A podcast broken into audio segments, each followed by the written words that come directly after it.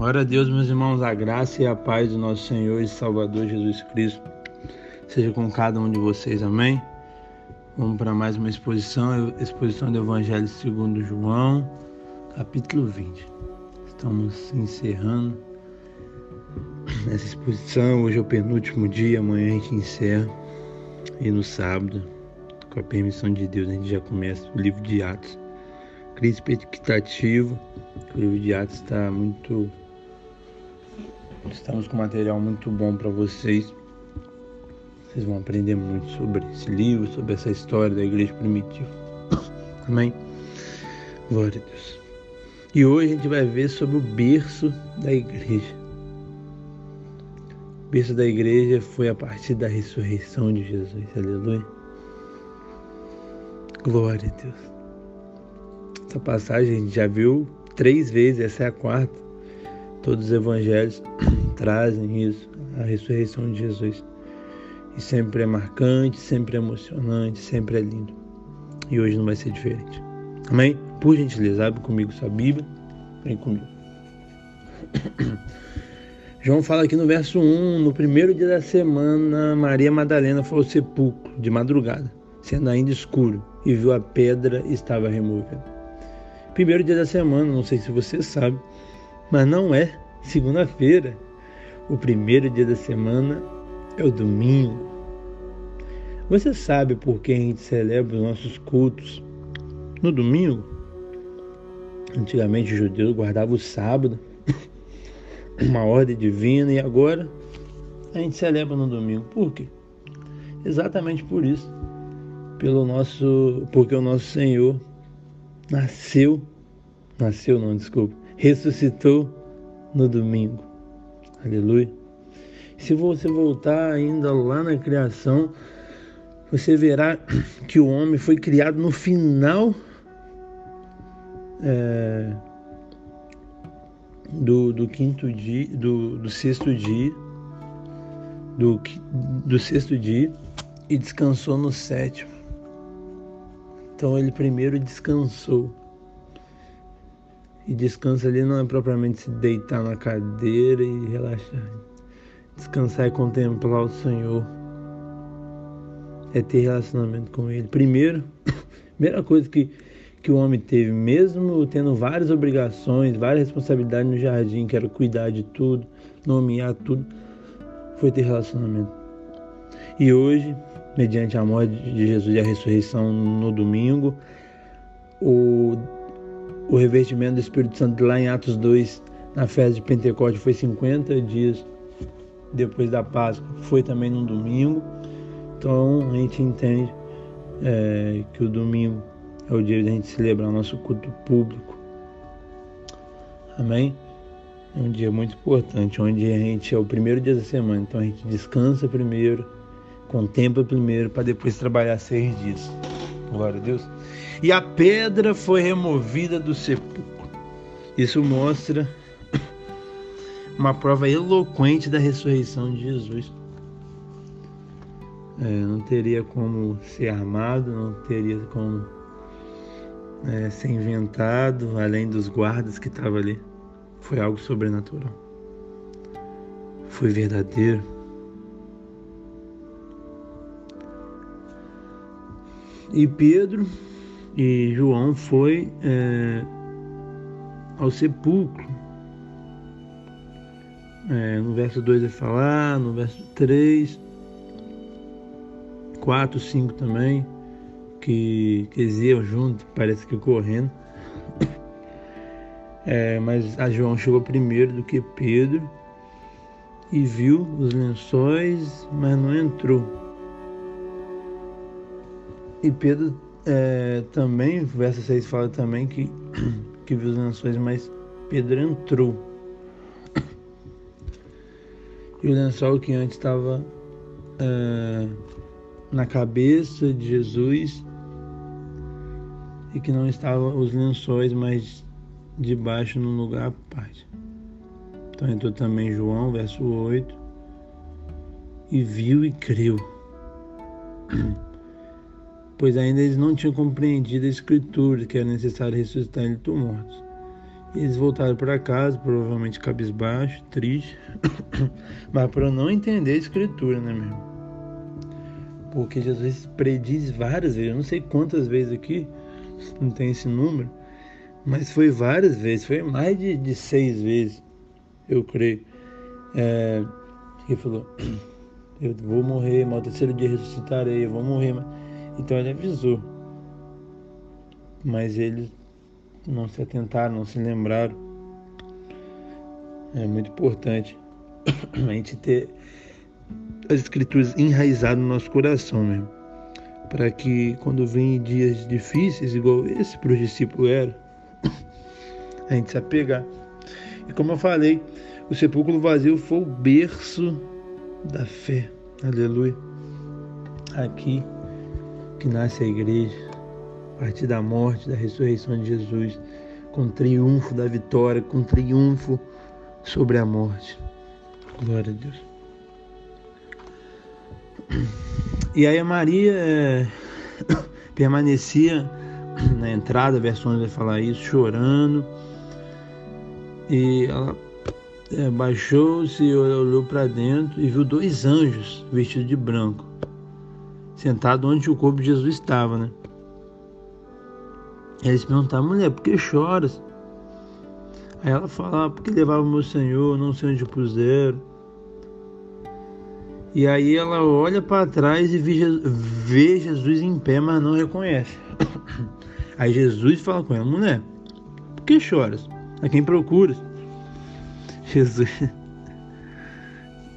Ele, ele gostava de, de instigar a gente com perguntas para tentar extrair o melhor da gente que ele sabia, né? É, ela pensou que era o jardineiro, ela falou, Senhor, se o tirasse, onde você colocou ele? Me fala que eu levarei. Ela estava triste, desesperada, chorando. Aí Jesus disse, Maria. E ela voltando e disse em hebraico, Rabônico. Rabone, que quer dizer mestre, aleluia.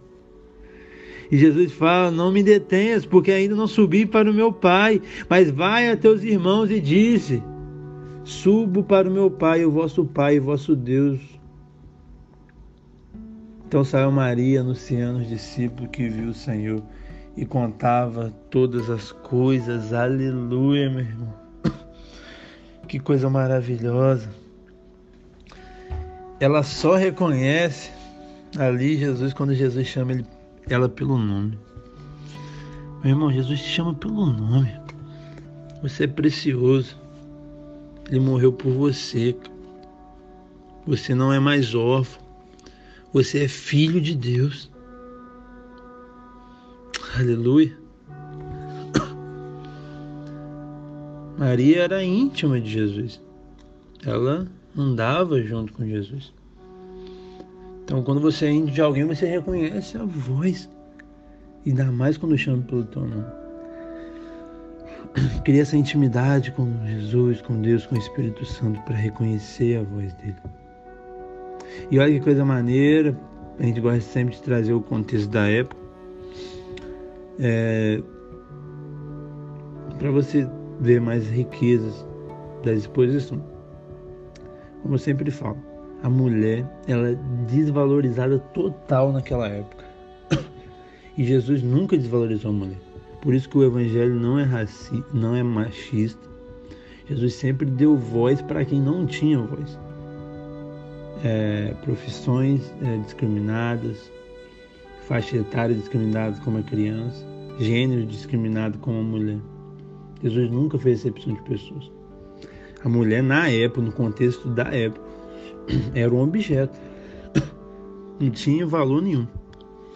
Mas para o cristianismo e para Jesus não. Para Jesus tinha valor. E ele apareceu para ela primeiro. Olha que coisa linda. E, e manda ela anunciar. O testemunho de mulher não tinha valor nenhum, mas ele mandou. Anuncie para mim. Ele confiou em quem talvez não teria voz, que não é, daria crédito. Meu irmão, se Deus mandou você fazer, faça. Talvez você olhe para você, quem sou eu para pregar? Quem sou eu para escrever? Quem sou eu para estudar isso? Quem sou eu para ensinar aquilo? Eu já me pensei isso. Mas tudo que eu fiz até hoje, de pregar, de, de escrever dois livros, de ensinar para vocês, de seja por áudio, seja no YouTube, seja presencial, é porque eu, eu sei quem me impulsiona, que é o meu Deus. Eu sei quem confia em mim, que é meu Deus. Pessoas vão criticar, pessoas vão olhar, pessoas vão talvez não acreditar, talvez não tenha nenhum discernimento né, sobre rivalizar também. Mas creia, se ele te direcionou, faça, meu irmão. Independente do que a sociedade acha, mais importante é o que ele acha. Uma coisa interessante, a mulher é desprezada e ele apareceu primeiro para ela. Os pastores de ovelha era desprezado na época. E Jesus lá, quando ele nasceu numa manjedoura, os anjos, os próprios anjos, vão lá chamar os pastores para acompanhar o nascimento de Jesus. Olha que coisa maravilhosa. Olha como o evangelho é lindo, meu irmão. Não há espaço para o evangelho, para preconceitos, para acepção de pessoas, seja racial, seja de homem, de mulher. Não, meu irmão. Por isso que eu afirmo com todas as vezes, nenhuma parte do evangelho ele é machista. Ele é, traz para gente homens e mulheres igual perante Deus. Cada um tem funções diferentes, tem características diferentes, tem qualidades diferentes. Isso daí é verdade. Tem papéis diferentes, mas todos são importantes. Ninguém é mais importante do que o outro. Não é o homem mais importante, não é a mulher mais importante. Os dois são importantes, só com papéis diferentes responsabilidades diferentes, mas os dois são importantes. Amém? Talvez você achava que o evangelho era machista, não era. Mesmo ele sendo escrito é, numa época que a sociedade era machista, ele, o evangelho, não foi machista.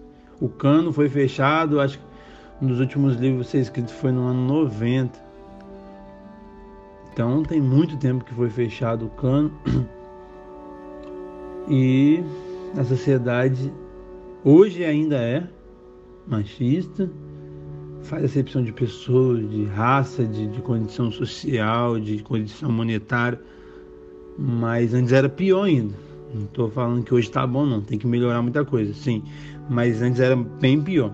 E mesmo assim, mesmo sendo pior, o evangelho, as escrituras não se corrompeu por causa da sociedade. Por isso que a gente não tem que se corromper por causa da sociedade. Então Jesus nunca fez acepção de pessoas. Ele, pelo contrário, ele deu voz para as pessoas que a sociedade não dava. Aleluia, glória a Deus. Esse é o meu Deus, esse é o seu Deus. E aqui no verso 19 vai falar que ele aparece para os discípulos.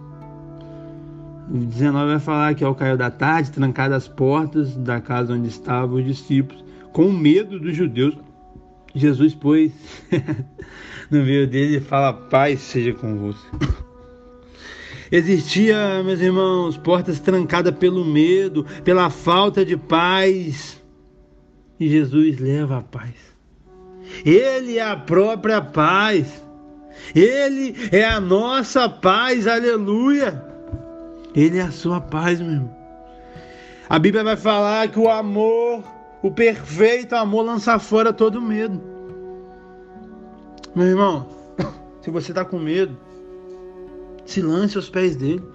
Que ele traz essa paz que excede todo o entendimento. Ele lança fora todo o medo. Glória a Deus. Aleluia. E dizendo isso, mostrou-se as mãos e o lado, alegraram-se tantos discípulos a verem o Senhor. Disse, pois, Jesus outra vez: Pai seja convosco. Assim como o Pai me enviou, eu também vos envio. Aleluia. Ele chega trazendo essa paz maravilhosa e já, no, já nos concedendo uma missão um privilégio, meu irmão. Eu não sei como você encara o seu chamado para com Deus. Mas no meu ver, é um privilégio. É um privilégio que o próprio Deus nos confiou algo. Assim como o Pai o enviou, ele também estava enviando os discípulos. Glória a Deus, meu irmão. Encara isso como um privilégio. 22, ele soprou sobre ele, recebei o Espírito Santo. E de alguns perdoar os pecados, são-lhes perdoados se ele tivesse retido. Muitas pessoas acham que o Espírito Santo veio é, lá em Pentecostes. Não, o Espírito Santo veio aqui em, em Mateus e em, desculpa, em João 20, 22. Aqui que recebe o Espírito Santo, a partir da sua morte e ressurreição. E hoje, a partir do momento que você aceita o Senhor Jesus como seu único Salvador, o Espírito Santo já habita dentro de você. Amém? Creia nisso. Em Atos 2 você vai ver na nossa exposição que ali é o revestimento do Espírito Santo. O Espírito Santo deixa de ser propriamente um residente, que ele habita em quem nasceu de novo. Mas a partir do revestimento do Espírito Santo, ele passa a ser o presidente onde ele governa as coisas. Amém? Glória a Deus. 24 vai falar sobre a incredulidade de Tomé. Ele não estava ali quando Jesus foi. E aí os outros discípulos, vimos o Senhor. E ele respondeu, eu, se eu não ver e não colocar é, suas mãos onde estavam os cravos, é, de modo nenhum não acreditarei. Então Tomé era incrédulo mesmo. Ver você é um incrédulo mesmo. Mas há. há. há uma esperança para você. E aí passou oito dias. E eles estavam ali reunidos, estavam reunidos os discípulos, e Tomé agora estava com eles, e eles estavam com a porta trancada do mesmo jeito. E Jesus, mesmo, veio, mesmo jeito, chegou perto deles e falou: Pai seja convosco.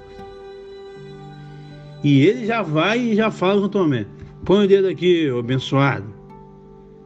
E aí ele coloca o dedo. Aí Jesus fala: não seja incrédulo, mas crente. E aí ele se rende, se converte ali naquele momento.